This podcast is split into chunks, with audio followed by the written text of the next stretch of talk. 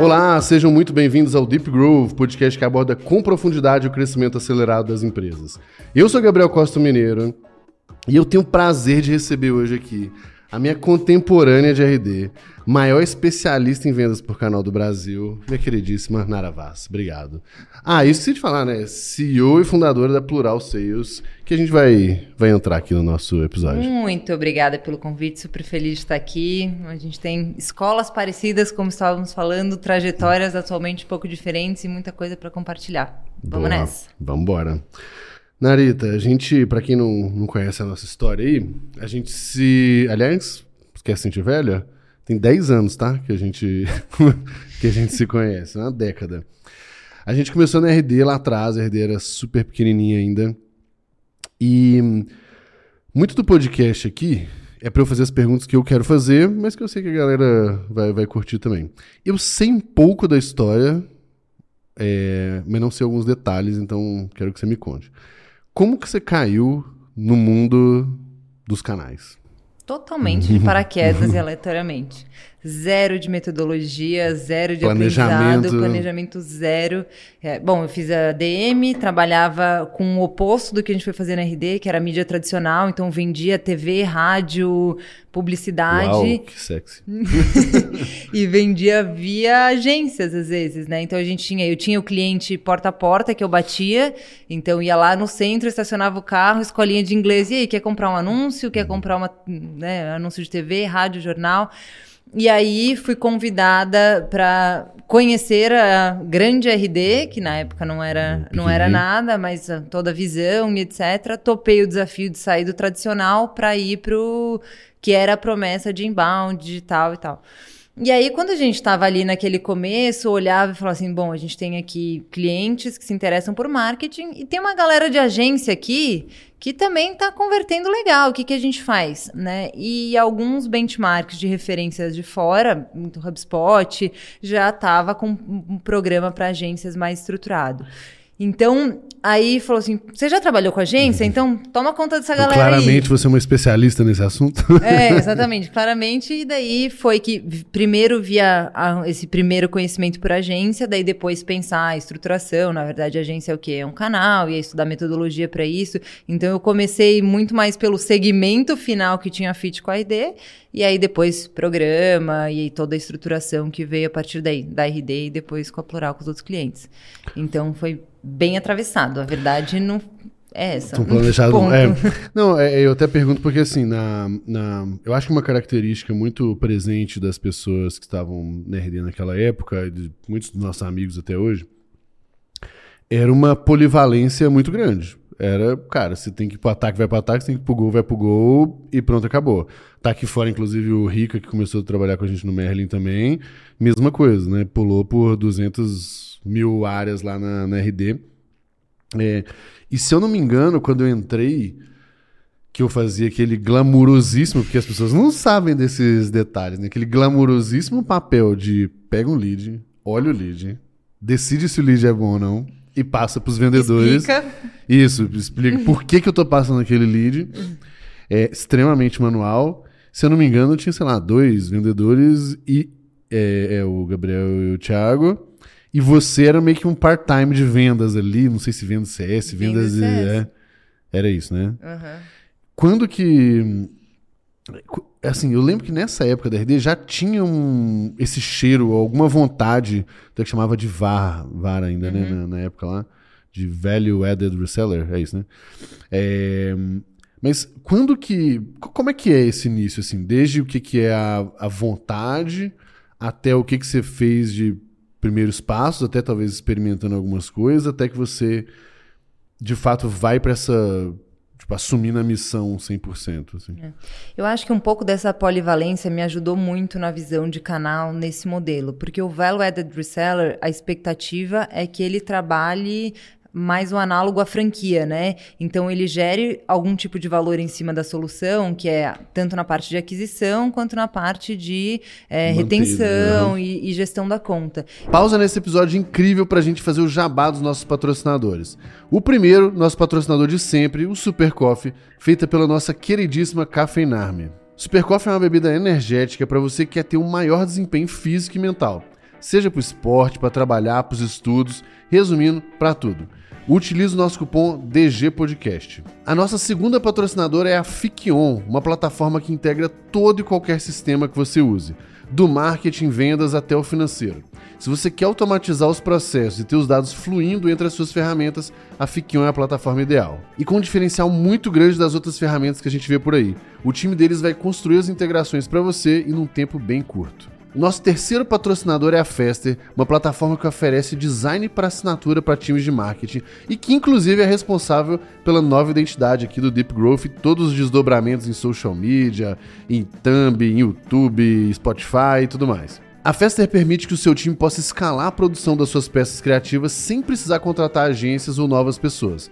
Isso traz agilidade na entrega, redução de custo, tecnologia para administrar esses processos e flexibilidade para aumentar sua franquia quando você tiver mais demandas. Na descrição aqui embaixo está o link para encontrar todos os nossos patrocinadores. Então, quando eu entrei na RD, era, assim, eu sempre tinha trabalhado com vendas, mas eu queria é, um pouco mais de entender o inbound, eu queria um pouco mais de CS. Mas, de novo, você falou, a gente era mega polivalente, então eu ficava part-time CS, part-time em vendas, e aí essa complementaridade acabou ajudando a formar muito do que precisaria para é, ajudar as agências. Então, eu tenho que te ajudar a vender a solução do RD e o seu serviço e te ajudar também a fazer uma boa gestão dos clientes. Então, isso me ajudou na hora de trabalhar esse apoio com as agências. Essa primeira figura de canais, isso a gente vê de uma forma até mais consistente ali com outras empresas também, é polivalente mesmo começar um programa de canais. Você tem que olhar para o mercado e, né, e adquirir esses parceiros e fazer a gestão desses parceiros. Então, essa figura é, inicial, ela é um mix do que a gente fala de hunting e farming ali, né? Então, eu faço tanto a aquisição do parceiro quanto a gestão do parceiro. Então, é, na RD, a gente tinha é, muito. Na nossa cultura de RD sempre foi muito de benchmarking, né? Uhum. Então, a gente sempre olhava para fora e falava assim: putz, tem um bom feeling que é por aqui. É, mas também eu acho que todos nós é, participamos muito da construção de, de perfil de contratação e formação de profissional, né? Então não tinha CS. Você vai contratar um CS? O que, que é um CS, hum, né? É, você vai um pouco nas habilidades ali que precisa ter. O que, que é um inside sales? Putz, não tinha. Growth, uhum. zero. Canais, zero.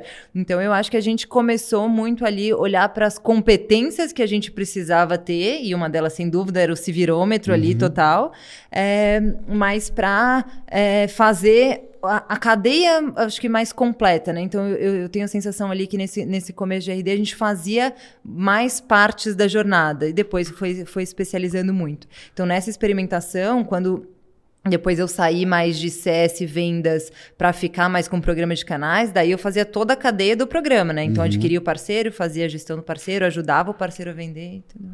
Mas o que que... Assim, uma vez que, que com certeza as coisas não funcionam certo de primeira, né? Uhum. O que, que, foram sinais, tirando o benchmark de fora que, que trazia bons indícios de que aquilo era um bom caminho, o que, que, eram sinais que vocês iam percebendo que de fato mostrava que parecia fazer sentido investir naquele negócio, mesmo que se você olhasse o todo, ainda aquela, talvez a matemática a conta não, não fechasse, assim? É, a característica da, da RD como solução e o timing de mercado era um timing que requeria educação e requeria pegar pela mão, uhum. né? Então, e, e, a agência tem esse papel na vida do cliente, né? De pegar pela mão e ajudar ele a ter sucesso com o produto. Então, muito do que a gente estava falando ali desse, dessa sua qualificação ali, ó, tem um cara de marketing ali, lembra uhum. que você mandava, ó, tem um cara de marketing aqui que tem um cargo aqui, achei no LinkedIn ou no Facebook, nem lembro qual que era a rede ali, é, mas que às vezes não era suficiente para o cliente ter sucesso sozinho, muito menos descobrir o que, que era o inbound. Então, esse primeiro feeling de é, tem alguém falando com a persona que a gente precisa, que é a persona do profissional de, de uhum. marketing ali, ou da área de marketing, o diretor de marketing. Tem mais alguém se comunicando com ele que está com uma dor que a gente é complementar. Então, muito da nossa proposição de valor ali, desse feeling com as agências, falou assim, então, a hora que a gente conseguir entrar com um produto e contar com alguém que faça essa complementaridade de educação, porque, nesse caso, as agências, elas tinham a credibilidade, né, de falar assim, ó, eu cuido da sua estratégia de marketing, então tem uma solução aqui para te apresentar e ser monetizada por isso. Aí foi que a gente começou a ter um feeling é, maior. Quando a gente pensou, daí eu tô falando como se a gente tivesse acertado ali essa, esse feeling de agência uhum. maravilhoso. Mas na prática, o que a gente pensou num primeiro momento, e aprendemos com isso, era olhar para quem poderia ajudar a gente a distribuir. Então, ali num primeiro, até não sei se você vai lembrar num summit, nos primeiros summits que a gente fez, que daí tinha aquela sessão para parceiros, é, aí tinha revendedor de software, agência, sei lá, contador, consultor de vendas, uma galera mega aleatória. E aí o que a gente viu? Legal, todo mundo podia vender RD, de fato, mas não era a galera que estava priorizando. Quem estava vendendo mais de forma recorrente eram as agências, porque elas estavam resolvendo a, a, a, mesma dor que a gente. Então a gente parou de falar programa de canais nesse momento e falou: vamos criar um programa de agências. Então vamos entender o que está acontecendo com o mercado de agências agora. Uhum. Pô, tá passando por transformação, precisa aprovar ROI, é, precisa gerar receita recorrente. recorrente uhum. é, então tem uma dor nesse mercado e a gente consegue com o programa ajudar. E aí focamos num perfil de parceiro específico, que era o de agência. Aí depois criando outras coisas ali para compor. Boa. Du duas coisas que me vêm na cabeça aí. A primeira, quando vocês começam a desenhar, a expectativa, talvez não o que aconteceu, mas a expectativa era muito mais que eu queria gente para me revender ou queria gente para cuidar dos clientes? E aí até explicando para as pessoas é que jornada do RD, de inbound, de um modo geral, ela é bem complexa, né? Ela envolve você criar conteúdo, ela envolve você construir a landing page, gerar lead, nutrir o lead, passar para vendas e tal. É, e a gente via que o perfil do lead que podia ir para a agência é aquele cara que, pô, velho, só o CS aqui não dá conta. Eu prefiro passar esse lead aqui, né, esse cliente para uma outra pessoa que vai, vai cuidar. A expectativa da RD era mais de alguém para vender ou mais alguém para atender? No início, na concepção?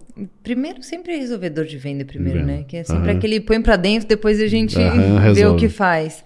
Mas bem rápido, assim, essa é, na verdade, eu acho que a gente via esse potencial da, do, do parceiro, da, da, agência trabalhar como prestador de serviço e gerar valor ali na retenção, mas demora mais para a gente ter uma capacitação e um canal que de fato consegue gerar sucesso para o cliente. Então, é mais rápido que ele aprenda a vender é, do que ele aprenda a entregar sucesso. Uhum. E aí, assim, então a, a tese olhava para os dois lados, mas onde a gente conseguia é, ver valor primeiro era na aquisição. E aí depois com capacitação, porque pensa, putz, ensinar métrica de CS para um parceiro, né? Falar assim, uhum. churn, lead indicator, retenção, ativação, então tudo isso, é, se, a, se, a, se a sua empresa é, precisa olhar para isso, espero que todo mundo aqui esteja, esteja olhando para isso, mas você precisa educar o seu parceiro a olhar para a mesma coisa que você está olhando, né? Então, se churn era, um, era uma métrica super importante para RD, eu preciso ensinar a agência que aquele negócio de vender projeto, vender a mídia que eu vendia quando eu batia de porta em porta, entregou aquele anúncio, tchau. Uhum, não é, pode mais, né? Não pode mais. Então, eu preciso ensinar ICP, eu preciso ensinar. E isso toma tempo, né? Então, Sim. ver o impacto na, na retenção no sucesso do cliente leva mais tempo. E aí eu acho que foi o é, quando a gente conseguiu consolidar essa jornada como um todo, aí eu acho que é o grande turning point. É, e eu acho que dentro desse discurso tem um, um ponto que muitas das pessoas que vêm conversar comigo, querendo saber mais a história do, de, do, do programa, de parceiro na RD e tal, é, não, não saca um negócio muito simples, que não é fácil, mas é simples, que eu acho que é importante falar, que desde o início, quando eu vi o negócio tracionando, a promessa não era ganhar dinheiro na comissão do RD Station. Porque era um ticket pequeno comparado a se for vender softwares, outros tipos de software. E sim muito mais é, olha, você quer uma agência, existe um jeito melhor de trabalhar, um jeito onde você é mais simples de mostrar resultado, pelo menos de contabilizar e mostrar, e que você tem uma receita recorrente, porque essa é a grande mal da, das agências prestadoras de, de sei lá, de, de projetinhos, Sim. assim, né? Porque pega um job, que é o famoso job, aí contrata um tanto de gente, faz isso aqui. Cara, quatro meses depois, acabou o job, Demite, é. manda todo mundo embora. Então a agência vive esse ups and downs aí de, de, de receita, de previsibilidade. E a lógica do inbound, ela vem não necessariamente trazer a grana direta da comissão, mas sim toda uma lógica para a pessoa pô, poder atender de uma outra forma, ganhar dinheiro de outra forma e reter por, por mais tempo. Por isso todas essas coisas que você falou se torna muito importante, senão ela não consegue a grande transformação, né? Total. E eu acho que tem um outro ponto aqui que é, e eu acho que isso serve para várias empresas é, que estão fazendo disrupção nos seus mercados e tal, é que você acha um perfil, é, muitas vezes como a gente achou ali, e até é, é interessante pensar nisso, que voltando ali no meu background, né, quando eu vendia mídia tradicional, quem que eram as agências tops para eu trabalhar. A agência grande, né? Que tinha os clientes grandes, a verba grande lá. Uhum. E quando eu comecei a trabalhar o programa de agências da RD, eu falava, cara, primeira coisa que eu pensava foi assim: não, a hora que eu trouxer aquela agência grande aqui, Ela o resto da galera né? vai vir.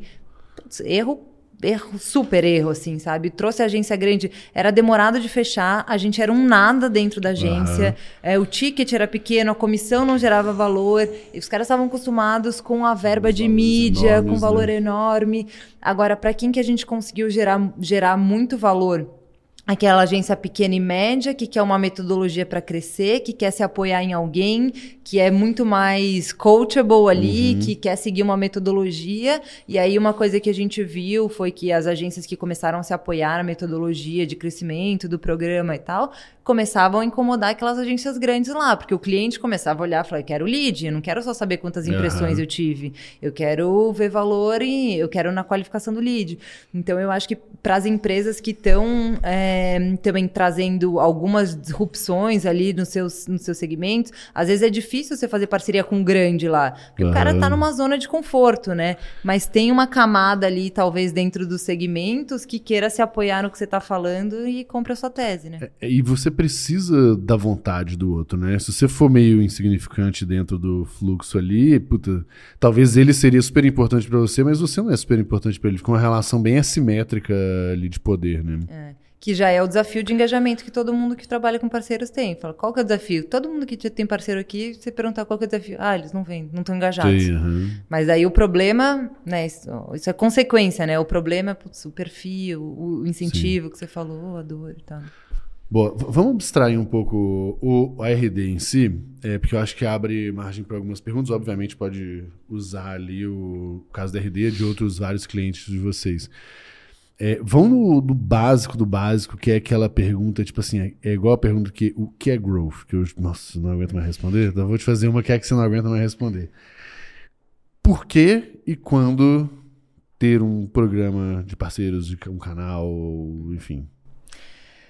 Porque é, a gente vê alguns indicadores hoje, e aí programa de canal, acho que vale até um passo para trás da pergunta, que é o que é o canal, né? Boa. Então, é, canal hoje a gente enquadra, e até aqui para os profissionais de growth, me ajudem a conseguir uhum. ranquear para canais que não sejam canais de TV, claro, uhum. net. Então, assim, tem até uma confusão conceitual aqui, né, do que a gente está falando. Quando a gente está falando aqui no, no nosso bate-papo, a gente está falando de others people touch, né? Todo mundo que é indireto à sua operação te ajudando com algum desafio. Uhum. Pode ser o de aquisição, então vamos lá para os afiliados, desde o é, do influenciador, do, né, que me gera demanda. Eu posso ter um revendedor, que é alguém que está responsável por gerar demanda e fazer aquela uhum. venda, né? Então trazer o contato. Aí no modelo que a gente estava falando de VAR, eu tenho alguém que é responsável por essa cadeia como um todo, a franquia. Então, é e, e aí eu tô é, terceirizando algumas partes da minha operação, ou todas elas, enfim. Então, é, Aí, por que, que isso é vantajoso? Né? Porque eu consigo, muitas vezes, é, ampliar minha capacidade, minha capilaridade, sem precisar necessariamente ampliar minha equipe de vendas. Então, Aí eu consigo ter uma, uma amplitude maior. Muito do que a gente estava falando ali da, da, no caso da RD é que eu consigo alcançar um perfil que, com serviço, né, eu consigo gerar valor para um cliente, impacto em retenção. Então, não só time de vendas, mas daí time de, de atendimento de CS também. Quando a gente fala de canais de integração, eu posso ter uma complementaridade no meu produto. Então, imagina que eu tenho um produto mais horizontal e aí eu tenho, tenho um RP, e aí eu tenho um parceiro aqui que é da indústria farmacêutica. Então, o cara tem uma complementaridade vertical, uma penetração, uma expertise no mercado. Então, esses benefícios fazem com que é, a gente consiga é, ampliar. Na prática, está todo mundo inserido dentro de um ecossistema. Ninguém uhum. consegue controlar toda a cadeia de tecnologia de um cliente e ninguém consegue é, a, acionar todo o seu mercado alto. Quando a gente fala de addressable e tal, ninguém vai conseguir atingir o addressable uhum. sozinho, né? Então, assim, como que eu posso potencializar? E aí são alguns dos benefícios da gente trabalhar com, com canais. É, a discussão que a gente tem e que daí eu já respondi várias vezes essa pergunta, mas agora eu estou reformulando a minha resposta porque isso tem mudado recentemente, é que muito do que a gente via eram empresas que estavam estruturando um primeiro modal. Então, deixa eu fazer minha operação de inside sales rodar, uhum. que era mais comum. É, agora já mais forte com PLG, mas deixa eu fazer um primeiro modal aqui funcionar, tá previsível, ter processo, ter playbook, aí eu vou pensar qual que é a minha próxima alavanca de crescimento, e aí essa segunda as empresas começaram a procurar como canais aí dentro dessas diferentes categorias que a gente falou para trabalhar. É, o que a gente está vendo agora é muitas empresas estão nascendo já pensando canais como um primeiro modal. Então, estão começando e falando assim, putz, preciso, principalmente no mercado brasileiro, né? É, porque tem essa cultura, é a cultura do frentista, é a cultura de mais serviço, de precisar de mais educação. Então, é, o timing hoje, antes a gente pensava muito nesse segundo, nesse terceiro uhum. modal, mas agora não necessariamente é uma regra, tem muito mais a ver com é, as características da solução e, e da estratégia de, de go-to-market que você está pensando, do que necessariamente ter um primeiro, primeiro modal estruturado. Claro, disclaimer aqui, né? Sempre produto validado, estou resolvendo de fato uma dor, não é só um PPT que eu vou distribuir para canal, uhum. sair vendendo, representando, mas dado que tem essa validação inicial, é interessante pensar já. Mas será que é, quando, quando eu escuto isso, e aí vou falar até pelo, pelo meu lado de growth aqui, pô, eu, eu particularmente acho o canal muito foda, mas me dá um certo frio na barriga de pensar nele no primeiro, uma vez que você não, tipo, você não tem tanto controle sobre aquele, aquela coisa. É, meio que assim, pode ser uma grande falácia, mas quando eu penso em botar vendas dentro de casa, Pô, eu posso olhar, posso acompanhar de perto, posso ver como é que o discurso está saindo, posso eu pegar a mão, né, passar a mão no telefone e ligar, ou se é com produto, eu posso, eu tenho controle. É, é...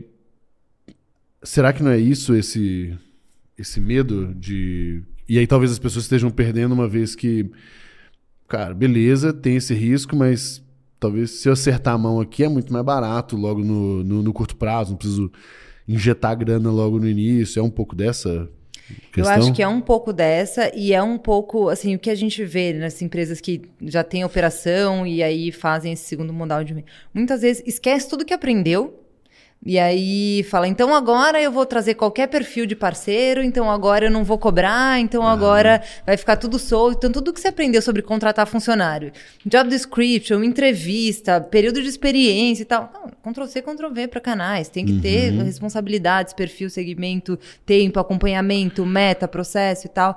É, CS, putz, eu tenho que pensar no engajamento. Como é que eu treino meu vendedor? Enablement, LMS, certificação, não sei o quê. Tudo isso você tem que pensar para canal.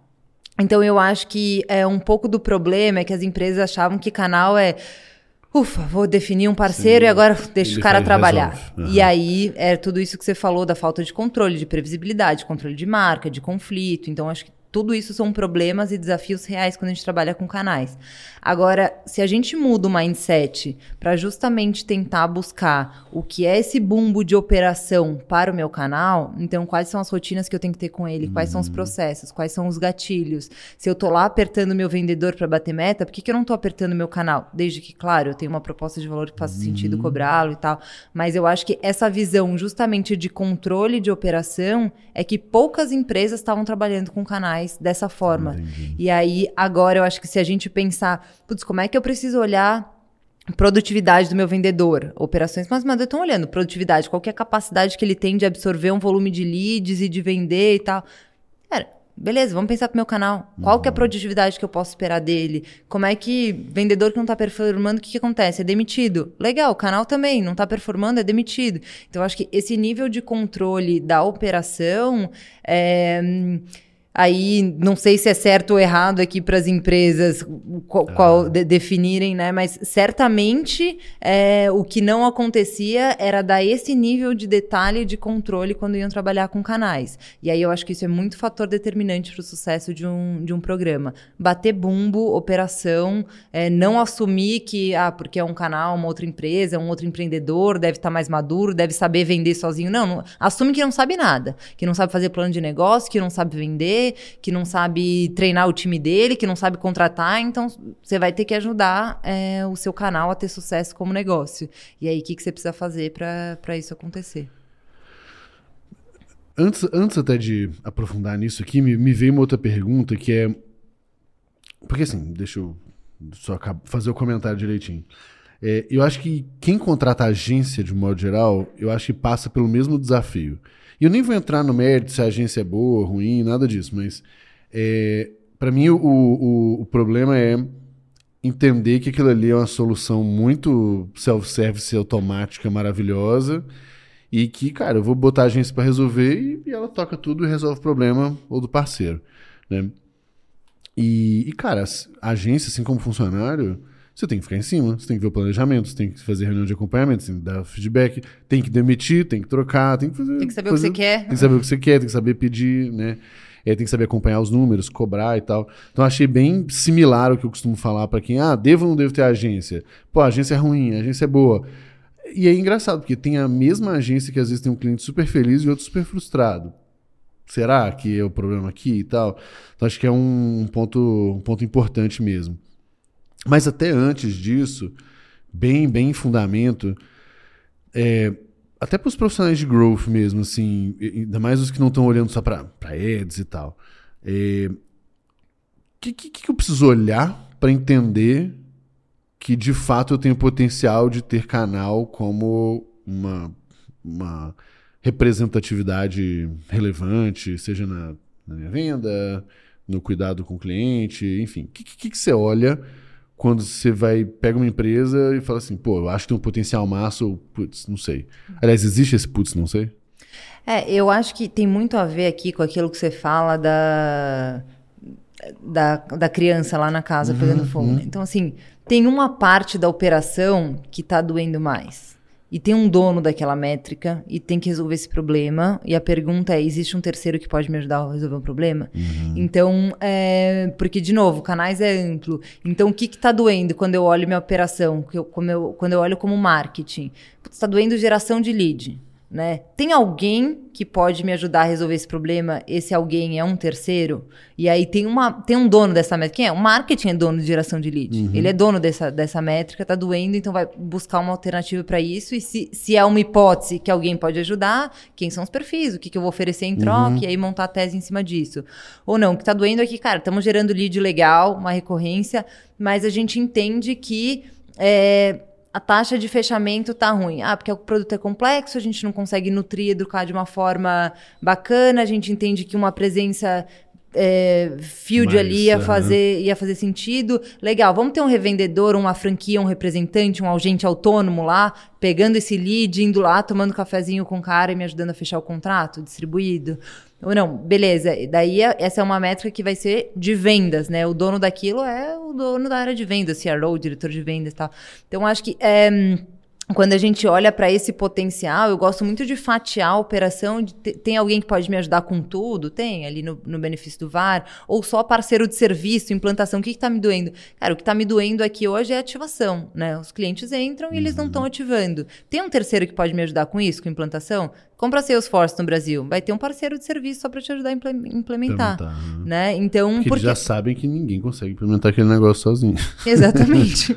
e se não implementar, não vai usar, vai cancelar, deu ruim, uhum. né? Então, preciso resolver esse problema. Vou resolver dentro de casa ou vou buscar alguém para me ajudar? Então, acho que o princípio é justamente aqui para a galera de growth, né? É olhar de forma individual essa métrica e se provocar se tem um terceiro aí, né, que pode de forma indireta, jornada. fazer né? parte dessa jornada e ajudar a estruturar. É, até, até um depoimento dentro disso, exatamente.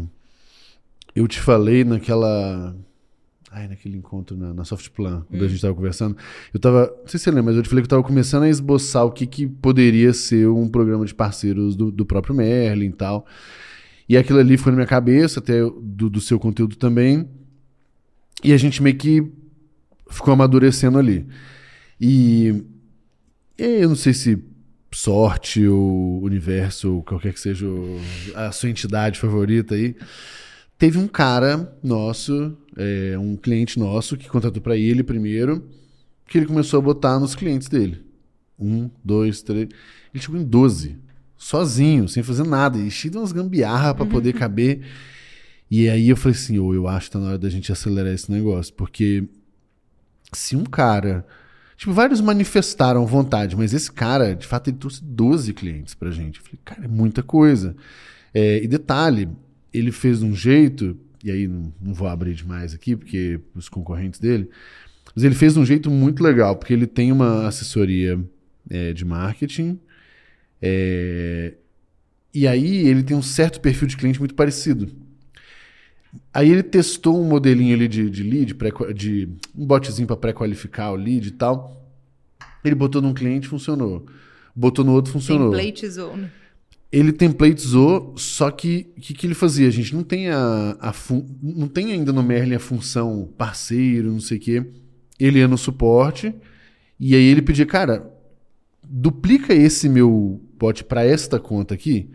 E aí o Doug ia lá e tum, fazia na mão e duplicava o bot que ele fez como template da conta dele. E aí ele passou a ter um tempo de setup de em um dia. Ele tava rodando tudo. Porque era o tempo que o Doug fazia o negócio, enfim, e começava a rodar. Então eu acho que uma coisa, pelo menos do meu lado, é, e eu não sei o quanto que isso também é comum, é, eu comecei a ver esse movimento acontecendo. Então, tipo, se eu tô resolvendo realmente uma dor de alguém e alguém tá resolvendo essa dor minha, que foi exatamente o que aconteceu, pô, esse cara tá trazendo um cliente grande que a gente não chegaria. Só que, como ele tá ali dentro já, e para ele é bom, para gerar lead, não sei o que e tal. É, então, então foi um negócio interessante. Eu não sei o quanto as empresas podem se dar ao luxo de também esperar alguns sinais, ou que sinais ficar olhando ali. Mas no nosso caso, a gente achava que tinha uma, uma, uma boa tese, e aí foi um cara que fez a gente fazer esse movimento. E agora, beleza, estamos lá apanhando para fazer o negócio é, rodar de, de, de toda forma e tudo mais. Mas esse de cara já foi o que me, me chamou. É, é comum esse tipo de sinais do universo aí? Aparecer? É, eu. Normalmente o sinal o universo manda um sinal errado, assim, né? Que é o, é o parceiro que vem meio torto, levantando a mão. Quero ser parceiro ali, tipo, meio de paraquedas. O cara que Tem começa. bastante desse aí Tem, também. então. Esse é o sinal ruim, né? É o sinal que vem meio desajustado ali. É, porque daí também entra num approach que. Cara, o dilema que você passa aqui de empreendedor é foco, né? Você tem 500 Exato, milhões exato. de coisas pra fazer. Como é que eu sei se eu priorizo parceria ou Exatamente. não e tal? E aí, quando vem os malucos de, ah, quero revender, quero eu trabalhar tenho no mercado clientes, do eu- Japão Hum. especificamente, que eu tenho. Então, assim, é, daí se você não sabe o que você quer, você também não consegue dizer não, né? E aí eu acho que esse acaba sendo muito comum quando a gente engloba parceiros como categoria, porque aí qualquer um pode ser parceiro, e aí, então se você não tem uma definição clara, então pegando esse exemplo que você trouxe, era um profissional de marketing que presta serviço utilizando a putz, faz sentido, né? Faz sentido porque faz sentido para o cliente. Mais uma pausa, mas agora é rapidinho para te ajudar a descobrir quais são os gargalos que estão impedindo a sua empresa de crescer mais. Para isso, o GLA lançou o Diagnóstico de Growth, uma ferramenta gratuita que vai te mostrar onde está sua principal oportunidade de crescimento. A ferramenta vai avaliar os oito fundamentos de growth da sua empresa, dar uma nota para cada um deles e vai te mostrar qual deles você tem que priorizar. Quer fazer um diagnóstico e descobrir onde está sua maior oportunidade de crescimento? Tem link aqui na descrição. Então, acho que quando você devolve isso para o cliente que vocês trabalham em comum, pensando em persona, quem que é a nossa persona? Tem mais alguém que está tangenciando e gerando valor para essa mesma persona? Legal, vamos trazer ele para perto, vamos ver o que faz sentido para a gente ter um, ter um matching ali. E você vê que, assim, o Merlin também, ticket baixo, é, que é o que mudou muito, né? Então, É, Sim, daquele modelo de, de parceria Microsoft da vida, né? Que o cara ganha tonelada de dinheiro numa na cabeça ali, implementou putz, contrato de serviço e tal. Esse cara tá ganhando dinheiro com ajudando ele a ter outros serviços, a uma hora homem mais barato. Eu até tava falando com o menino de, de parcerias aqui. É, e eu falei pra ele, tipo, acho que tem vários elementos aqui, tem, tem vários benefícios legais. é, e pra mim, um punch é olhar muito. E, e- e eu acho que serve pro Merlin, serve pra galera que tá pensando em canais aqui, que é que dor eu tô resolvendo é, para empresa parceira. Então aí beleza, esse cara é um empreendedor, tá, tá- tá abrindo mais negócios, ele tá gerando receita recorrente ali, ele tá diminuindo a hora homem, tá sendo mais eficiente, tá gerando mais, mais serviços. Legal, para o empreendedor é ótimo. E para o gambiarreiro que tá lá na ponta? Esse cara quer o atendimento, o suporte, ele exclusivo que ele vai ter, ele quer ter acesso a participar da comunidade. Então, porque sem o gambiarreiro que tá lá na ponta, o negócio também não roda a hora que ele crescer e escalar. Se eu foco só na comissão, a comissão é legal para quem? Para o dono da, da, da empresa Sim. parceira, né? Para o vendedor que tá lá na ponta, tipo, você só ganha mais uma meta para vender. Então, eu acho que é legal pensar nesses incentivos também. é, daí, no, no caso de vocês, e aí para a galera que vai trabalhar com isso, vai olhar e falar assim: tá, a dor de quem que eu tô resolvendo, né? Do dono da empresa, do cara que tá lá na ponta, e como é que eu trago para perto, né? É, sabe um. Até bom você falar disso, porque aí vai ser uma consultoria ao vivo aqui, e sem cobrar, pra ficar bem claro. É, o primeiro teste que a gente decidiu fazer. Bom, primeiro que já aconteceu isso naturalmente, mas uma, uma coisa que a gente discutiu muito é. Vamos tentar rodar sem comissão. Tipo, será que eu consigo benefícios reais, autênticos, bons o suficiente? Porque a grana, não, não que ela não seja bem-vinda ou não que você não deva dar, mas você gera uma relação de conflito de interesse muito muito complicada. Tipo, você como cliente, você fica pensando, pô, será que esse cara tá me indicando isso porque é bom mesmo? Ou Que era o porque, problema das porque- agências que eu vendi lá atrás, por Isso. isso que eu saí desse mercado. que- ou porque ele simplesmente está ganhando um- uma boa comissão, né? E aí, é, tem todos os seus desafios nessa história, mas eu, eu acho que botar essa restrição, pelo menos é a nossa linha de raciocínio, força a gente a achar benefícios reais além do, do cash. É, e quando a gente foi fazer entrevista com potenciais parceiros, é, a gente viu que a grana não aparecia no- nos primeiros, assim, sabe? Tipo, ainda mais na- na- no valor pequeno que é o Merlin, mesmo continhas grandes, não compara com outras, outras coisas. Mas eu saquei que, pô, se eu ajudar esse cara, no mínimo, mostrar, você falou mostrar resultado, pra gente esse é o que a gente viu. Mostrar resultado melhor. É, o resultado do trabalho dele. E aí a gente falou, pô, talvez aqui seja um, um pulo do gato. É, e até gerar mais, mais resultado propriamente dito. Mas tirar essa questão da grana, logo no início, pelo menos, forçou a gente a quebrar a cabeça. E fa- faz sentido essa linha de raciocínio? É igual quando eu falei, é fácil crescer com dinheiro, né? Aham. Então, tipo, você coloca um caminhão de dinheiro ali e vai, vai perdoando todas as ineficiências no processo, né? E eu acho que essa, esse ponto do comissionamento é justamente te forçar a ser eficiente ali na, na Bom resolução verdade, da dor. né? O que normalmente pega quando é grana é um modelo de revenda, assim. Você pega os representantes, o pastinha ali, Sim. que revende 500 mil soluções, é, ven- vendedores, é, corretores de Uhum. seguro-saúde, que a galera da, de health tech ali tem tentado pegar essa persona também. O cara, esse é um cara totalmente direcionado por comissionamento e incentivo ali, né? Então, para essa persona já é mais difícil porque é o perfil revendedor. O vendedor Uhum. tá batendo de porta em porta, quer colocar produto ali na carteirinha dele e mas para o prestador de serviço, que é a persona de vocês ali, Imagina o valor agregado, né? Aí é resolver a dor de, de negócio dele. Tem alguns que vão para a ótica de produtividade, né? Sim. E eficiência. Me- Como é que me eu tira, ajudo? Me tira trabalho, né? Me dá- Melhora me dá- a minha relação hora-homem ali, né?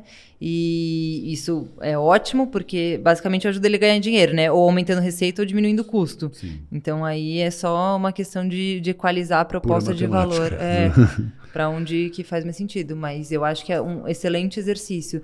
Porque na prática, o que a gente vê de comissionamento também é que sangra pra caramba a empresa, né? Você já tem a margem apertada. Aí você às vezes sangra para não gerar valor para pro quem tá do outro Sim. lado. Então, É meio que um. Muitas vezes tem um incentivo perverso, né? Você for, às vezes o cara vai forçar uma venda porque ele sabe que ele vai ganhar, mesmo perdendo lá na frente, sei lá. O cara E se o tá- ticket é baixo, sei lá, pega um ticket médio de, de mil reais. Você Uhum. vai pagar 20% de comissão. Que, putz, 20% de come comissão. sua margem pesado. Come né? sua margem pesada, pro cara ganhar 200 pila. Sim. Então, ele não vai parar o que ele tá fazendo É- pra é ganhar ruim 200 pra todo mundo. É ruim pra todo mundo. então, aí você vai pagar o quê? 90%? Não vai sobrar nada pra Sim. você? Tipo, então, é- se a conta não fechar do outro lado, no comissionamento é muito difícil segurar. Sim. né? O- E o comissionamento, me corrija se eu estiver errado, mas eu tenho uma sensação de você ser facilmente trocável. Não tem lealdade, né? Na Total, grana. porque um Chegou vai alguém chegar pagando. mais capitalizado. E às né? vezes pagando 8 reais a mais ali, fala, ah, cara, tá na mesma, vender um, Total. vender outro, né?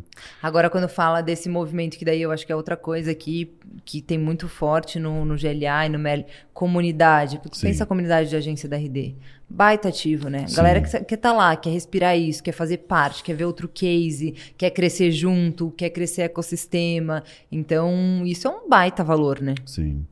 É, especialmente, eu acho que mercados como RD, é, Fábio Gurgel fala muito disso, ele tá falando no RD Summit, de se de fato a gente faz um negócio bem feito, a maré sobe, e aí se a maré sobe, todos os barcos sobem junto, né?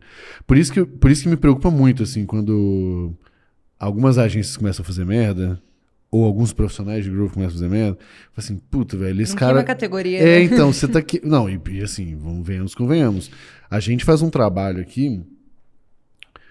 Se você olhar a maioria dos nossos conteúdos, eu não uso a palavra, a gente não usa a palavra hack. Porque a gente tá tentando sair do pulo do gato e ir muito mais, não, para crescer, beleza, mas de um jeito assim. É óbvio que tem que usar uma vez ou outra, ah, numa keyword, numa landing page, faz, faz parte do jogo. Uhum. Mas, inclusive, isso aqui chama Deep Growth, não Deep Growth Hacking, entendeu? Mas porque a gente quer sair, ou pelo menos não pertencer ao, ao grupo Mainstream este- da coisa, estereotipado, não sei o que e tal. E eu acho muito engraçado, por exemplo, uns memes zoando o nome, porque, né, tipo, uma vez eu vi um meme lá que era palavras proibidas no escritório. Aí tinha várias das palavras e uma delas era growth hacking. Porque, de fato, e, e eu me ofendo zero com essas coisas, acho É. só engraçado mesmo. Porque é isso, vai ter, vai ter um outro que prejudica a categoria. Cara, a agência passa por isso. Um que não teve jeito, não tem como salvar. Coaching, por exemplo. Né? Olha que loucura. Que loucura, né? Porque é um negócio real, super bom. Se bem feito. Não, é, não. Vamos Aham. partir do- do- da Sim, premissa sim, do, do- do trabalho bom, decente. Cara, todo mundo devia ter. É muito bom pra carreira, pra tomar de decisão, pra se conhecer e tudo mais. É muito foda. Mas, cara, essa aí foi queimada de um jeito Nossa. absurdo. E agora o marketing digital tá nessa também. É, virou. Enfim. Não, total. Eu acho que essa. E, e quando. É até um- uma coisa legal, assim, quando a gente pensa nesse, nesse viés de comunidade, porque cai um pouco da premissa. De novo, pensa lá no Summit, quando é a primeira vez que a gente. Eu convidei as agentes, a gente fez o RD Summit, sei lá, se era o segundo ou terceiro ali no começo, e a gente fez uma track para agências. E aí eu fui convidar as agências para falarem ali, né? E a primeira que eu ia convidar, eu falei, tá, mas eu vou falar o que eu tô fazendo para os meus concorrentes? concorrentes? né? Não, tô fora, tô fora. E aí depois você vai criando esse efeito de rede, de comunidade, que depois convidar as agências para falar no RD Summit é um baita de um orgulho. Sim. Porque o cara quer ir lá e quer ajudar a comunidade e tal. Então, acho que tem o efeito para os dois lados, né? E programa de parceiro pode potencializar esse efeito comunidade do lado positivo, case, Aham. evolução, crescer junto. E também pode ser um baita detrator se você canibalizar ali e não souber criar as regras do jogo de forma certa, né? Calma, nós já vamos entrar nas tretas aí, deixa. é... Pô, até esqueci agora o que eu ia falar por causa desse negócio da treta.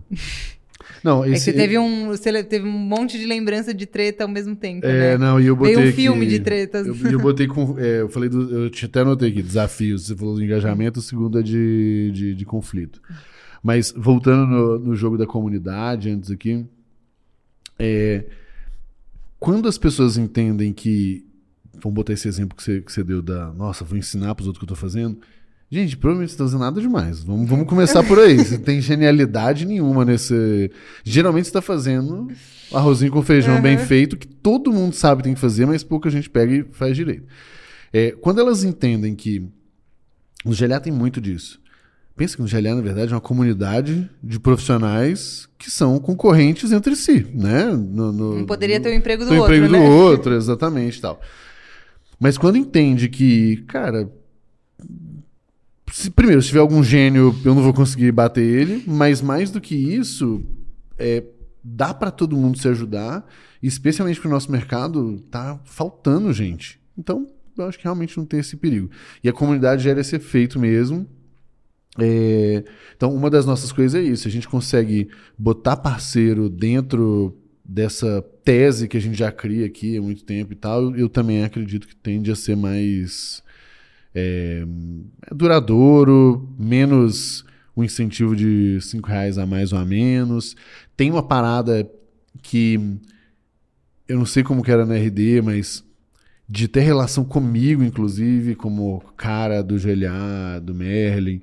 Então, tipo assim, pô, a pessoa já tem uma relação comigo, às vezes eu já ajudei ela de alguma forma, então ela, pô, eu não, eu não vou lá no parceiro, sabe? Tipo assim, eu não vou trocar de, por causa de, de micharia e tal. Então, tudo isso é bem, pra gente é assim, é parte da nossa tese, ainda estamos no, no início, mas, mas, vamos ver. Não, e tem uma outra coisa, né? Eu acho que assim, o, os concorrentes ali, seja o profissional de growth, ou seja as agências, o concorrente é aquela, aquele método antigo que não funciona mais, uhum. né? É, é, é, ele que a gente tem que bater de forma conjunta, né? A gente brincava lá na época, putz, concorrente é, é o cliente que está gastando uma grana e outdoor não está mensurando resultado. Exato. Esse é o nosso concorrente, não é a agência que está fazendo o inbound direitinho, qualificando lead, entra, que é para essa tem mercado para todo mundo se a gente conseguir educar o cliente final a Sim. saber o que procurar numa agência, né? Então acho que a briga é mais comum do que é, do que entre, entre a galera. Né? Boa. E Nara, vamos, vamos entrar na, na, treta, porque felizmente não é só alegria, né? Esse mundo. É, o que, que, são grandes desafios? Na verdade, eu sei, sei dois aqui. É, um você falou de engajamento do, do, do, canal, dos parceiros e tal. E o outro é, que eu lembro muito bem de ver, de ouvir, de ouvir reclamação de parceiro e tal, é conflito, de um modo geral. Seja pô, eu competir, tipo, a força de vendas da empresa competir com parceiro, é uma disputa de uma oportunidade, é, não sei, a disputa entre parceiros, dependendo da região. O que, que o que, que, o que, que dá, ou dá ruim, ou pode dar ruim, que é bom ficar atento desde o início, quando você está olhando, está avaliando, ou já começou a montar algum programa de parceiro? É, eu acho que, assim, a verdade inicial é que primeira coisa é que demora. Então eu acho que é legal a galera ter alinhar as expectativas. É, demora, é uhum. dolorido e demora, não tem caminho, não tem hack, né? Uhum. Então, programa de canais é a mesma coisa. Então, resultado é médio e longo prazo, quando eu falo de, uhum. porque é um pouco mais complexo. E daí essa complexidade, ela se dá em forma de gestão. Então, volta aquele ponto que a gente comentou um pouquinho de bater bumbo. É sim mais complexo eu garantir que ele vai participar de uma reunião de alinhamento de pipeline do que olhar para a mesa do lado e o vendedor tá lá e eu gritar na orelha dele Sim. que ele tem que bater meta. Então tem esse, é, esse desafio de complexidade, de gestão e comunicação. E aí, quando a gente pensa na, na comunicação também, é entender que é, se eu quero que o meu canal performe como os meus vendedores, um pouco a linha do que a gente está falando, eu tenho que munir ele das mesmas armas que eu estou munindo meu vendedor. Uhum. Não adianta o vendedor ter apresentação comercial e o parceiro não. Uhum. Não adianta meu vendedor ter acesso a CRM e o, parceiro Sim. não. não adianta, então, assim, munir isso e é uma, uma complexidade um pouquinho maior de, de implementar esses padrões e, e bater esse bumbo. Agora, de conflito, quando eu tenho mais de um modal, né, direto e indireto ali, conflito vai acontecer e essa é a única certeza, assim, conflito de canais vai acontecer. Agora, o que ajuda a minimizar é política. Sim, e aí eu acho que é clara do jogo. Né? Regra clara do jogo. Aí, é, e, a, e, as políticas, especialmente a de registro de oportunidade ali, ela ajuda em outro ponto ali do engajamento, que é previsibilidade. Uhum. Então, o que, que é desafiador quando trabalha com canal? É a previsibilidade. Sim. Com o vendedor também, porque ele fala que vai fechar 10 contas, dizendo, não, tá, pode ficar tranquilo, pode ficar. Ih, só entrou duas. Uhum. Pô, o cara falou que ia fechar, não fechou. É, pois é. E aí, com o canal, é mais desafiador esse ponto da previsibilidade. Então, o conflito, quando a gente força esse registro de oportunidade, que é um instrumento que vai te ajudar a dizer quem pode trabalhar, se fechar, quem vai ganhar comissão, e aí algumas regras, às vezes, tempo de registro no, no CRM, ou região, quando está falando de uma coisa mais local. É, aí, é, putz, quem registrou no, no CRM tem três meses, seis meses para trabalhar essa conta, senão cai o registro, tá, tá nos tubarões, é, é, qualquer um pode, pode atuar. Então ajuda também nesse outro ponto que é da previsibilidade. Quando a gente estava lá na RD, a gente brinca e fala, putz, é, eu sentava com o Thiago, depois a gente falava, deixa o pau comer entre os times, tem a regra lá, depois sentava todo o primeiro dia útil do mês, vamos abrir todos que deram treta aqui, vamos ver, tá registrado, não tá, sim ou não, juntava todo mundo numa sala, até o processo ir amadurecendo para as políticas ficarem cada vez mais claras, e aí o conflito, ele é educação também. Uhum. Então, se você tem uma página, um formulário de cadastro para geração de demanda, não adianta teu parceiro mandar o lead no WhatsApp. Sim. É, esperar que você vá lá registrar. Então você tem que educar. Falar, amigão, você mandou no WhatsApp, o WhatsApp não é a forma de comunicar. Se você não registrar lá, você não tem. E aí o vendedor também tem que registrar e atualizar a oportunidade. Então eu acho que quando você trabalha com canais também, você força alguns amadurecimentos de Sim. processos da operação. O cara vai perder que... o dia uma vez só, por causa Exatamente. de mau preenchimento, né? E aí ele aprendeu. No amor ou na dor, né? Então, acho que esses conflitos, política clara ajuda a minimizar e tem que ser um pouco na dor ali, tem que sentir na pele. O, o quanto que essa política ela tem que vir pré-definida desde o início? O quanto que você vai esperando as merdas acontecer e, e, aí construindo a política, entendeu? Tipo, o que que é, o que que é mandatório ter desde o início, o que que dá para você ir aos poucos ir refinando? Eu acho que uma zero, assim, essa de registro no CRM, essa, tipo, não vale a pena. Esperar. Depois você melhora uhum. ela, você vê se é três meses, seis meses, se tem que atualizar, não tem, se tem mais alguma coisinha aqui. Mas essa de cadastro no CRM, pela Essa... atribuição, né? Tipo, garantir que você, tá, você sabe de quem que é o quê. Qual que foi a origem. Porque o que acontece? O canal Pensa Agência lá tá sentada com o cliente e fala: olha, eu tenho aqui uma solução que é o Merlin, super legal aqui. O que, que o cliente vai fazer? Vai no site, Entrar... vai ver. Uhum. E aí o vendedor vai falar com ele, né? E aí o parceiro não, mas eu que fiz a reunião. Sim, mas como é que eu vou saber? Uhum. Não, mas o cara era meu amigo de infância, passamos na... Sinto muito. Não entendeu? Então, essa parte, quando tem essa educação dos dois lados. Aí... Você já era free calculista assim antes ou você foi desenvolvendo isso com, com as porradas? Com o tempo, com a vida, é. É que assim, as, as, os argumentos também depois são sempre os mesmos, né? Porra, mas o cara é meu brother, fui eu que indiquei, falei de vocês para ele. Sorry, né? Eu acho que um cuidado grande aqui de posicionamento para quem vai trabalhar com as duas coisas é não se posicionar como concorrente do seu canal. Sim. Aí é ruim. Uhum. Porque se ele achar que de alguma forma vocês estão concorrendo pela oportunidade, not Sim. nice. É, eu lembro que na RD a gente tinha uma. Você lembra aquele. um time de de serviços, assim, né? Como é que chamava? De especialista. É, e que ele. Porque assim, o, o, o, cliente ele vai entender que você quer vender seu software. Pô, isso aí, se ele não entender, tem problemas anteriores é. ali. Mas de fato a RD tinha uma. É que um chamava time... de consultoria de inbound é. no site. E aí, em vez de chamar tipo de setup, onboarding, instalação, a gente chamava de consultoria Mas é que de, de inbound fato marketing. era um negocinho É, de separado, fato não era uma né? consultoria de inbound marketing, era um setup, mas... É. E daí quando, tipo, tava lá no site, consultoria de inbound marketing, Aí o cliente, nesse caso, ia lá, entrava e falava assim, pô, a RD também tem uma consultoria de inbound marketing. Cobra N, X, uhum. Cobrava barato, até porque, de novo, não era uma consultoria de inbound marketing, era uma implantação do software. E aí o parceiro olhava aquilo e ele oferecia uma consultoria de inbound marketing falava, pô, tem um conflito claro de posicionamento uhum. aqui, né? Então eu acho que as duas coisas podem conviver mas a regra do jogo tem que estar tá bem clara, né? É. Senão você, você canibaliza. Daí o cara fala, qual que é o incentivo que eu tenho de passar deal para você? É, até um ponto do, do Merlin interessante isso, porque Eu acho que é uma das vantagens de criar uma empresa depois de eu ter tomado umas porradas na vida. Porque já sabendo mais ou menos disso, é... por exemplo, Merlin tem uma questão que é a construção propriamente dita, né? Do bot e tal. E tem algumas coisinhas extras, como algumas integrações, algumas melhorias visuais de, de, de CSS para ficar mais, mais bonitinho e tal. E tipo assim, a gente é, chegou ali até 100 clientes só com duas pessoas full time. Um dev e mais um. É, e aí eu, eu, a gente foi parte da nossa premissa tirar qualquer camada de serviço. Só que não adianta eu tirar qualquer camada de serviço. Alguém vai ter que fazer esse serviço. Então por isso que também parte da nossa visão foi alguém vai ter que fazer esse serviço. Não sei como exatamente, o negócio do parceiro tal, vamos ver. É, mas pra gente, pelo menos, a gente tá tentando, assim, e aí caiu esses dias um cara pedindo uma coisa, falou, ah, será que a gente ajuda? Eu falei, puto, velho, essa não é uma briga que a gente tem que comprar. Ou a gente indica alguém pro cara, ah, mas se o cara fizer um trabalho ruim, sei lá, velho, a gente vai ter que alinhar bem, mas não faz sentido a gente.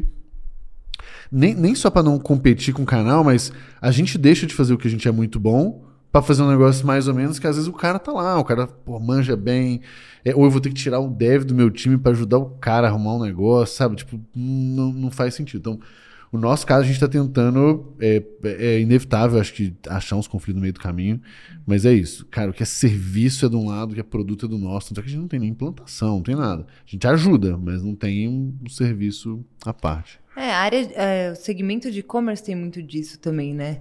É, então, esses parceiros que fazem alguns serviços, que é uma. Ah, eu subo a loja e faço um design uhum. aqui na loja, daí eu faço uma integração com meio de pagamento. Então, uns serviçozinhos assim de.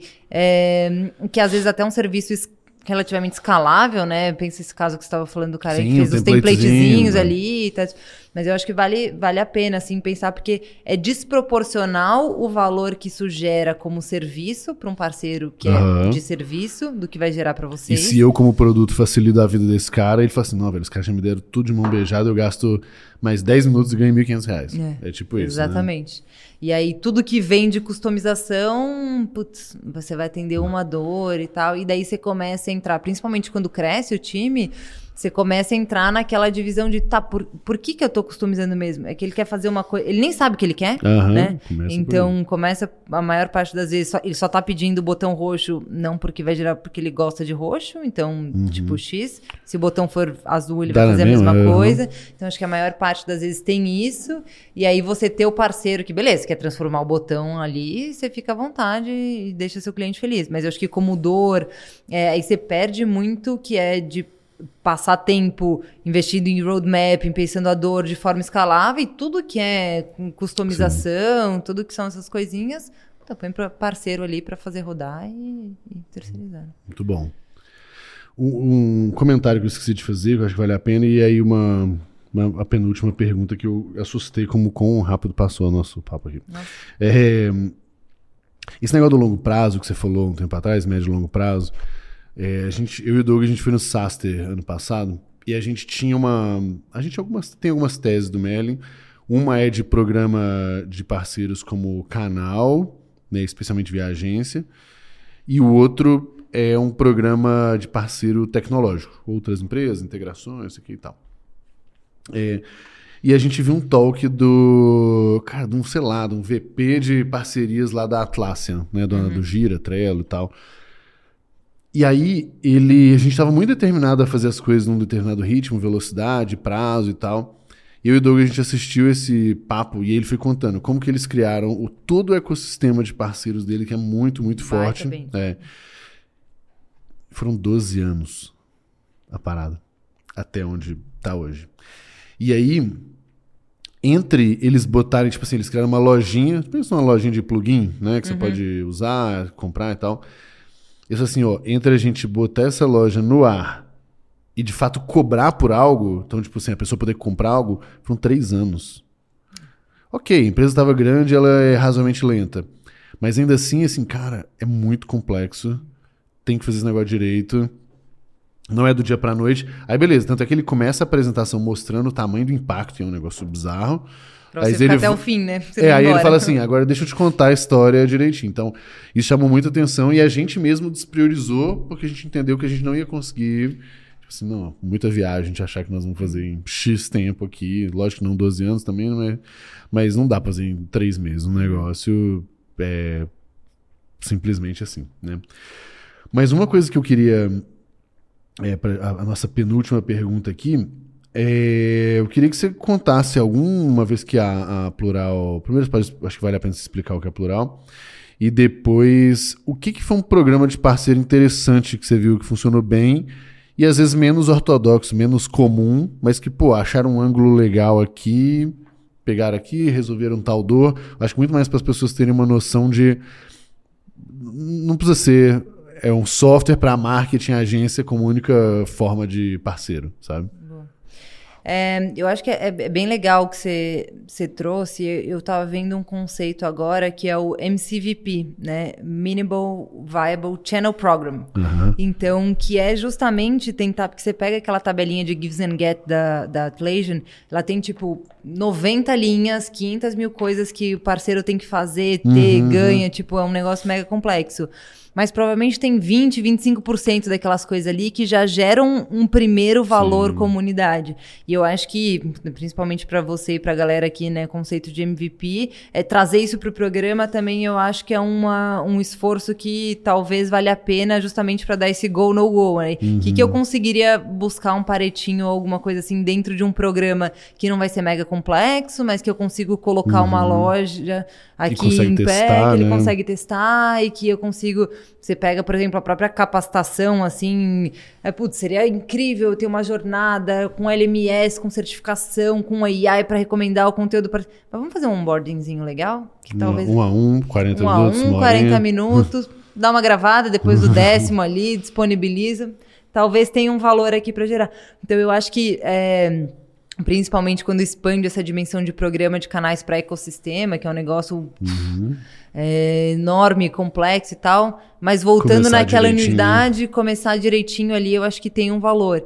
E aí a gente busca isso também, que é essa primeira, na visão de indicador, né, em alguns programas. Daí a gente tem na área de, putz, a gente tem, por exemplo, a Caju, que a galera aqui uhum. conhece, com um programa de revenda que conseguiu gerar valor não baseado em comissionamento, né, que foi um uma, uma grande mudança né? na, nesse mercado que é totalmente mais porque está trabalhando com bom atendimento, está gerando valor, benefício flexível está super em alta, as empresas estão demandando, está fazendo uma boa estratégia de e foi do zero e agora eles cresceram bastante a representatividade do programa de revendas, é, não por comissionamento, uhum. eles pagam comissionamento Sim. porque ali nesse mercado ele exige, mas baseando uma proposta de valor e com um mindset que foi muito que você falou. E se a gente for tipo, paga pouquíssimo comissionamento. Será que ainda assim vai? A, aonde Foi. que eu preciso compensar é. para, tipo, o que eu preciso fazer de melhor para compensar essa grana baixa? Atendimento, produto, solução, resolvendo dor. É, então, acho que é bem, bem legal pensar nisso. A gente tem outras é, na linha mais fintech, Condo Conta, que é um banco também que, que uhum. a gente para condominial. É, putz, pegaram uma administradora de condomínio como persona, daí já uma proposta de valor mais parecida com Conta Azul, com Homem, que eu resolvo uma dor que é a administradora de condomínio não tem quem ajude ela a gerenciar o condomínio. Então, todo mundo aqui que mora em condomínio tem um perrengue do boleto, uhum. daí você vai no banco, você não consegue abrir uma conta, porque o condomínio é o quê? Nada. Não é uma pessoa, não é uma empresa, uma não é nada, nada, é bizarro.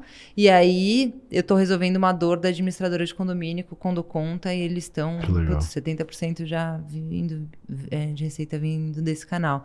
Então, são programas que acham outras dores que não são ali o, o de marketing, mas que são alavancas super relevantes. Muda o jogo hum. do negócio, muda a trajetória. É, eu acho que o importante é, é realmente tentar achar, assim, cara, o que, que tá doendo que eventualmente eu possa ajudar. Burning Hair, né? O Burning Hair Problem. Uhum. O Renato falou hoje aí disso aí. Ele falou hoje? Não. Sempre, né? Ah, então tá bom. Boa. Narita, a gente sempre termina aqui. É, pô, uma pena, né? Temos que continuar nosso papo aí. Pô, tanta pergunta aqui que ficou. tudo bem. É, Acho que cabe muito. Eu, eu, eu anotei um tópico aqui no meio do caminho que era de carreira, mas nem deu tempo de falar. Então vai, vai ficar para um próximo, próximo, próximo papo. Próxima nosso temporada. Exato. Uhum. A gente sempre termina aqui indicando três conteúdos. E aí pode ser artigo, livro, gente e tudo mais. Eu acho que vale o, o jabá da, da Plural Sales aqui, porque tem bastante conteúdo sobre isso lá. Mas, é, além, além de vocês, o que, que são outras três coisas que você conteúdos que você entende que te ajudaram, seja você como empreendedora, você na carreira, é, ou até do ponto de vista de canais mesmo? Boa. É, Jabá da Plural, a gente ajuda empresas a estruturarem e otimizarem programas de canais. É, então, Escolinha RD, temos nosso blog com conteúdos, puxão de orelha do Mineiro, temos canal no YouTube. Ai, Ele falou assim, pelo amor de Deus, hum, né? Então, tem... sua cara. Exatamente, jeitinho. jeitinho sutil, mas internalizei, então estamos lá também, tentando meio que crack the code ali em alguns e simplificar alguns conceitos ali de, de programa de canais. É, no Brasil, a gente é bem carente de referências, a gente tá agora com a comunidade que você até participou, que é a Pipe Lovers, para profissionais de canais, para trazer essa discussão daí num viés já mais prático, né? Semanalmente ali, putz, é, vamos pegar um case né? e aprofundar num tema. O Mineiro falou sobre PLG e programa de canais lá, como conviver com essas coisas. Então, acho que é super, é, super prático. É, e aí, eu acho que esse viés... É, eu gosto muito do livro do Benioff, Behind the Cloud, que ele dá justamente essa característica. Da Salesforce, né? é, o Mark Benioff. Né? É, o Mark Benioff. Que ele dá essa característica de unidade que precisa ser trabalhada e traz esse viés para a operação de canais. Então, acho que isso é, é bem legal. É, para uma visão mais ampla, eu gosto dos conteúdos da Crossbeam que é uma plataforma de ecossistema e eles têm muita pesquisa sobre essa visão mais ampla, assim, putz, o que, que o profissional, o mercado está fazendo nesse sentido? Eles têm conteúdos muito legais. E daí, mais de ferramentas, a Forest tem um estudo sobre stack de canais, que daí é uma provocação para o nosso próprio próximo papo aí, mas Boa. dá para ter uma visão bem complexa. Mais ferramental, de, você diz? Ferramental. A categoria que endereça isso é PRM, Partner Relationship Management, e aí eles têm alguns estudos legais sobre o tema. Fudido. Não, vai mais um aí agora, pessoalmente, que, que conteúdo te engrandeceu aí como profissional, empreendedora e... Ah, Putz, ah, foram, foram alguns, mas eu gostei. Eu faço um jabá ali de um que foi meio turning point para mim, que foi a da, da Sherry lá atrás. Para mim foi um turning point nessa coisa mais mulher. Uhum. Então é um marco. Ela ficou. Como é que meio... chama? O, o, é o livro dela. É né? o livro dela que eu me esqueci o nome agora, mas é aquele primeiro. É que faz tanto tempo que eu li, mas foi quando eu me toquei que realmente, né, você meio tem diferença. Sim. Homens são homens, mulheres, né? Então, tá, tem, tinha uhum. diferença no mercado de tecnologia. E aí, para mim, naquela época, foi, o, foi um marco. E, e, acho que aí o Be So Good, I Can't Ignore You, também do Steve Martin, também é um marco de.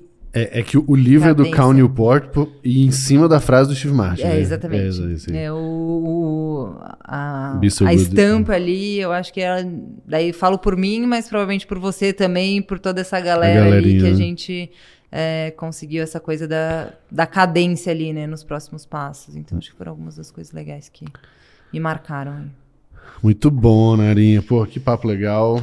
É sempre bom a gente conversar. Fico feliz que você tenha vindo até a nossa casa. Te espero aqui novamente. A gente queria os conteúdos pro GLA mais aí, eu acho que vai ser, acho que vai ser massa. Boa, muito obrigada Show. pelo convite. A casa tá linda pra galera que tem puder que visitar, vir, né? tem que visitar, tá muito legal. Parabéns pelo projeto seguimos na Juntos trincheira aí, ali. Boa.